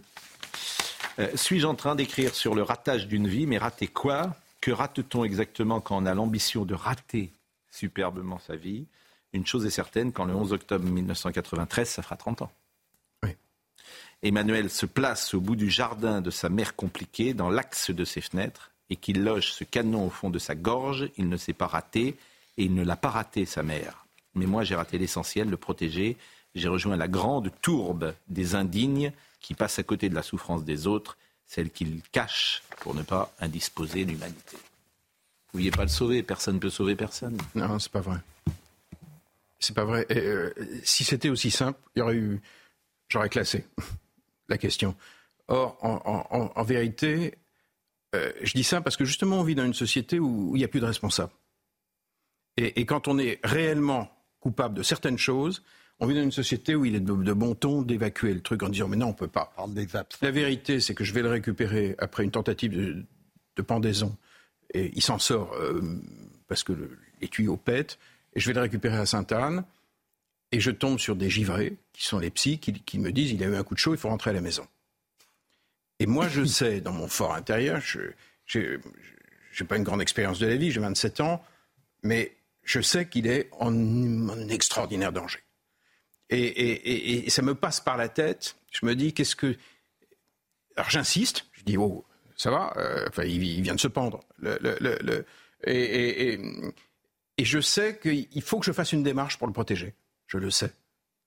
Et, je me revois dans le jardin euh, à l'hosto et, je me dis, oh, lâchement, j'ai pas envie du rôle du frère successful qui fait enfermer celui qui marche pas. Oui, c'est cette protection-là que vous mettez en place. Effectivement, vous pouvez le. Oui. Donc vous pouvez le sauver de cette manière-là en faisant ça. Oui, on peut toujours faire une démarche. on n'est pas Dieu. Non, mais j'entends. On n'a pas les clés. Je ne me plaçais pas sur le même terrain. On ne fait pas. Voilà. Et, et, lâchement, je me dis, allez, il a une mère. Après tout, je, suis que le petit frère. Et je sais que jamais la mère le fera. Je le sais à ce moment-là. Et quand dix jours plus tard, je, suis, j'ai été me planquer à l'autre bout, euh, à l'autre bout de la terre, en fait. J'étais à Nouméa, sous nos pieds. Et, je reçois le, coup de fil. Je sais que j'ai pas fait. Alors, il y a plein de gens pour vous dire ouais, mais en fait non, euh, ce serait arrivé. D'abord, vous ne savez pas. Vous ne savez pas ce qu'est l'histoire d'un homme. Vous ne savez pas ce qu'est l'histoire d'une société. S'il y a une bombe sur Kiev la semaine prochaine, est-ce qu'on sera les mêmes? Non. Au lendemain du 11 septembre, les psychismes n'étaient pas les mêmes. on est aussi le produit de ce qui nous arrive. Donc quand les gens savent exactement ce qui va arriver, ils racontent n'importe quoi. En revanche, quand on n'a pas fait et en fait, je n'ai pas. A été une des grandes difficultés du livre. C'est d'assumer mon truc. Je ne l'ai pas fait. Et je sais, au fond de moi, que je ne l'ai pas fait. Et à un moment, je pense que pour vivre bien, il faut quand même accepter ses culpabilités objectives. Il y a ce qu'on fait, ce qu'on ne fait pas. Est-ce qu'on est responsable des êtres qu'on aime ou pas? Est-ce qu'on arrête sa vie dans les moments de catastrophe? Je n'ai pas arrêté ma vie. J'ai appris qu'il fallait le faire. Mais sauf que je l'apprends euh, sèchement, quoi. Et, donc, c'est aussi un livre qui conteste toute une culture de la déculpabilisation. C'est un livre qui n'est pas d'accord avec cette culture-là. nous, euh, je veux vivre dans une société de gens responsables. et responsables de ceux qui s'aiment. De, tout bêtement, quoi. Et, quand vous faites une faute, et là, elle est majeure, quoi. Parce qu'à un moment, euh, je ne sais pas si le proc aurait accepté. Mais en tout cas, je n'ai pas été le voir. Le 11 octobre 1994, un, an exactement après son geste, écrivez-vous, je fais l'acquisition d'une carabine 22 long rifle à la Ferté-sous-Jouarre en Seine-et-Marne. Revenu à Verdelot, j'enloge le canon froid au fond de ma gorge, enroué au bout du jardin de ma mère. Pas pour me tirer comme un lapin, juste pour être avec toi, Emmanuel. Histoire de mimer l'impensable, car je sais que je ne peux pas me représenter la réalité de la scène, ni l'intégrer en aucune manière, etc. Quand on lit ça, on se dit, euh, vous savez ce que je me suis dit en lisant ça? Je sais pas. C'est vrai ou pas? Mais Évidemment. Parce que tout le problème, c'est la question que vous posez, c'est d'arriver à un moment à appréhender la réalité. Et quand vous le faites, vous vous rendez compte à quel point c'est dingo. Quand vous êtes dans la matérialité de ça, vous vous rendez compte que le geste qu'il fait, c'est bien, bien, bien plus fou que ce que vous aviez dans la tête.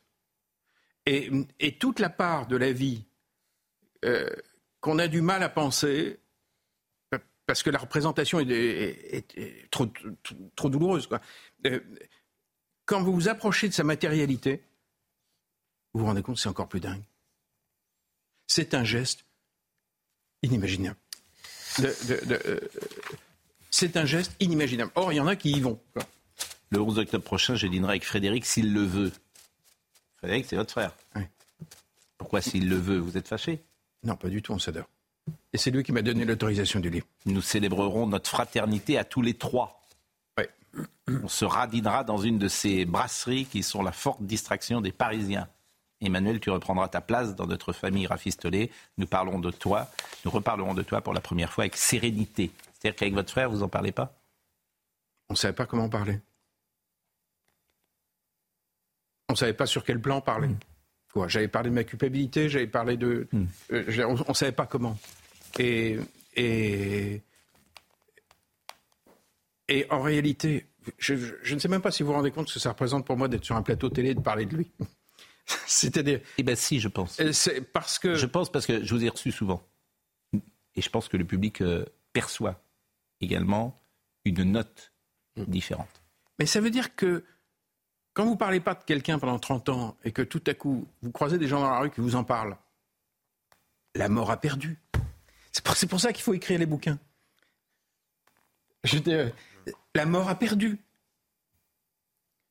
Quand une partie de ma famille m'engueule, mais je suis content. Ils sont tous morts de la qui sorte de gueule, votre C'est une famille. Oui, mais maintenant, euh, qui peut vous engueuler? Votre mère euh, n'est plus là? Non, mais. Votre père n'est plus là? Ils Une sont, famille au ils sont sens- tous morts. Vous avez, le terme- vous avez des enfants? Ah oui, j'en ai plein. Bon. Ça, c'est drôle comme réponse. Je Généralement, on dit j'en ai deux, j'en ai trois, j'en ai quatre, mais j'en ai plein. Chacun a un chiffre en tête. Franchement, mais c'est drôle. Vous avez combien d'enfants? À moi, cinq. Hmm. Une première belle-fille, et puis j'aime j'aime une Canadienne qui en a deux. Bon, Oui, mais les, vos enfants à vous, c'est cinq. Bon, est-ce Pardonnez-moi de ces questions très indiscrètes, vous pouvez me dire de quoi vous vous mêlez, mais vous entendez bien avec vos enfants où euh, il y a eu, euh, à chaque génération, on retrouve parfois des difficultés qu'il y avait à la précédente, comme si... Ah, Quand vous en avez beaucoup, c'est très variable. Hmm. Les- les- les- euh, Il y, en a, il y en a un avec qui c'est compliqué en ce moment, avec les autres c'est plus beau que ça n'a jamais été. Et puis il faut accepter ces mouvements dans une famille. Il faut accepter aussi que, que vos enfants ne se, se placent pas forcément euh, à la même distance selon les moments dans leur vie. Quoi. Et, et puis il faut Cinq avec combien de femmes différentes? Deux. Et Raisonnable. oui. Je voulais pas le dire. Bon, j'ai rencontré une femme habitée par le sublime. Mais à chaque fois, vous glorifiez la femme avec qui vous êtes, ce qui est bien. Mais euh, je me dis, là, dans cinq ans, vous allez revenir sur ce plateau en me disant que la nouvelle est encore plus formidable que l'ancienne. Non. Reconnaître sa femme vie, c'est simple, c'est elle qui vous surdimensionne en tout. Elle vous remet naturellement à niveau, celui de la paix profonde. Je me suis alors découvert une sorte d'audace spirituelle, une joie illimitée du cœur profond. En l'aimant sans Rémi, j'ai découvert l'art d'aimer Dieu, et en aimant Dieu avec délice, je t'ai retrouvé, Emmanuel, dans ta foi simple. On a le même ciel ouvert désormais, la même qualité de prière. Moi, j'ai adoré le livre, ce passage. Non, justement, il m'a moins peut-être. euh, Oui, mais c'est vrai. Euh, c'est vrai que j'ai rencontré une femme du- d'une dimension exceptionnelle. Voilà. Bon, euh, je le souhaite. Qu'est-ce qui vous dérange dans le passage? J'ai pas compris. Il est beau le passage. Non, non, mais j'ai rencontré un être qui est d'une. euh, il y a dix jours, par exemple, j'a- j'a- j'avais enregistré une émission sur Europe 1, en dessous. Et j'étais sorti un peu lessivé. Et je l'appelle et je lui dis, en fait, je supporte pas. Donc, euh, semaine prochaine, j'arrête tout. hein. Et, et- et elle me dit, euh, non, chérie. Elle, elle- elle est à Toronto. hein. Elle est canadienne. Et elle me dit, non, chérie. Et je dis, bah, comment non? Elle me dit, non, non. Là, tu me parles de toi. T'as pas fait ce livre pour ça. Quand tu fais des interviews, c'est plus que des interviews. Ça participe de quelque chose qui est de l'ordre de la conscience. Donc, c'est le sens de ton livre. Donc, tu y retournes. Et tu viens à Toronto quand tu as, fait ce que tu as à faire. Et tu vas chez Pro. Les, les, et, et- ouais. Sinon, je serai pas là. Non, non, Les- mais les- les- je- oui, mais je- pourquoi je disais que pourquoi j'avais- me dit pourquoi ça, m'a- Elle me dit pas, Oui. va vendre, va non, vendre mais je suis d'accord avec vous. Mais parce qu'elle vous aime, elle vous protège. Non, elle vous non. connaît. Oui, mais elle me dit expose-toi. Mais elle vous connaît. Te planque pas. Elle vous connaît intimement, magnifiquement, ce qui n'est pas le cas de tous les couples. Et elle sait qui vous êtes. C'est une femme source. hein, c'est-. Un beau lyrisme amoureux. Non, mais quand Oui, je disais, moi j'ai beaucoup aimé euh, ce passage. Je- je- J'avais euh, simplement, je voulais dire que il me semblait l'avoir euh, déjà euh, que vous aviez pu dire ça parfois à d'autres femmes. C'est Non. cela que. Non, non, j'avais aucune vie spirituelle avant. Bon, en tout cas, euh, je pense que vous savez quand on reçoit quelqu'un ici, parfois on parle deux minutes si on trouve que c'est pas intéressant, et puis parfois on dit ben on va parler 20 ou 25 minutes. Vous vous êtes venu et on a pratiquement fait la dernière demi-heure avec ce livre parce que je pense vraiment que ce livre il est très fort et peut-être est-ce là vous avez mis sur la table il y a quelque chose qui touche parce que c'est vous avez mis quelque chose de, de l'ordre de l'intime euh, qui fait que les gens euh, seront en résonance. Et euh, l'auteur en livre. parle bien, ce qui Et- pas mais bien sûr, mais surtout c'est Et de la liberté chez lui. oui. La liberté, c'est-à-dire que. euh, de, de la liberté. Quand il rencontre une fille à Athènes, il revient et dit Je l'épouse. OK? Quelques semaines après, mariage. Alors Somaya, et là on va être très en retard et Somaya Labidi, euh, je, je lui prie euh, de, de- de m'excuser parce que vous êtes en, il est 10h35 et Jean-Marc Morandini va pas être content. Euh, toujours aucune trace de Lina dans le Barin après une nouvelle battue infructueuse hier. Plusieurs points d'eau, euh, dont un marqué par des chiens renifleurs, vont être sondés aujourd'hui par les brigades de recherche. L'adolescente de 15 ans s'est volatilisée samedi entre le trajet reliant son domicile à la gare. Elle devait se rendre à Strasbourg pour voir son petit ami, mais n'est jamais arrivée à destination. Une enquête pour disparition inquiétante a été ouverte. Le gouvernement présente cet après-midi son très attendu plan de lutte contre le harcèlement scolaire. Euh, brigade dédiée dans les rectorats, confiscation du portable dans les cas graves ou encore cours d'empathie. Euh, ce plan avait été annoncé dès le mois de juin par la Première ministre après le suicide de l'INSEE 13 ans dans le Pas-de-Calais. L'ensemble des mesures qui doit être détaillées et portées par une philosophie claire, a expliqué le ministre de l'Éducation, Gabriel Attal. 100% euh, prévention, 100% détection et 100% réaction. Et puis l'animateur Bruno Guillon et sa famille séquestrés dans leur maison de Tessancourt-sur-Aubette cette nuit. Euh, selon nos informations, quatre individus sont entrés en brisant une vitre du rez-de-chaussée. Ils ont ensuite menacé l'animateur en lui mettant une arme sur la tempe avant de ligoter sa femme. Puis ils se sont emparés de montres, de bijoux et de sacs avant de prendre la fuite vers 4 heures du matin. Votre père avait un talent immense. On peut lire euh, ses livres et voir ses films également. Quand vous étiez venu une fois, je vous avais parlé euh, d'un film euh, que j'aime beaucoup avec Alain Delon, qui était sorti en 74, où il est scénariste et dialoguiste, qui était sorti dix jours après la mort de Pompidou et qui s'appelait. La race des seigneurs. Il a dialogué, mais exceptionnellement. Et vous-même avez un grand talent aussi, Alexandre Jardin. Frère, c'est chez Albin Michel. Merci de votre émotion et merci de votre authenticité euh, ce matin. Euh, on est très en retard, donc je vais remercier Marine Lançon qui était bien sûr avec nous. Comme euh, ce matin, Mathieu Sébil Prola qui était à la réalisation, Dominique Raymond qui était à la vision, Baptiste qui était au son. Merci à Tangrette Guillotel, à Benoît Bouteille. Toutes ces émissions sont à retrouver sur cnews.fr. Jean-Marc Morin Dini dans une seconde. Rendez-vous ce soir.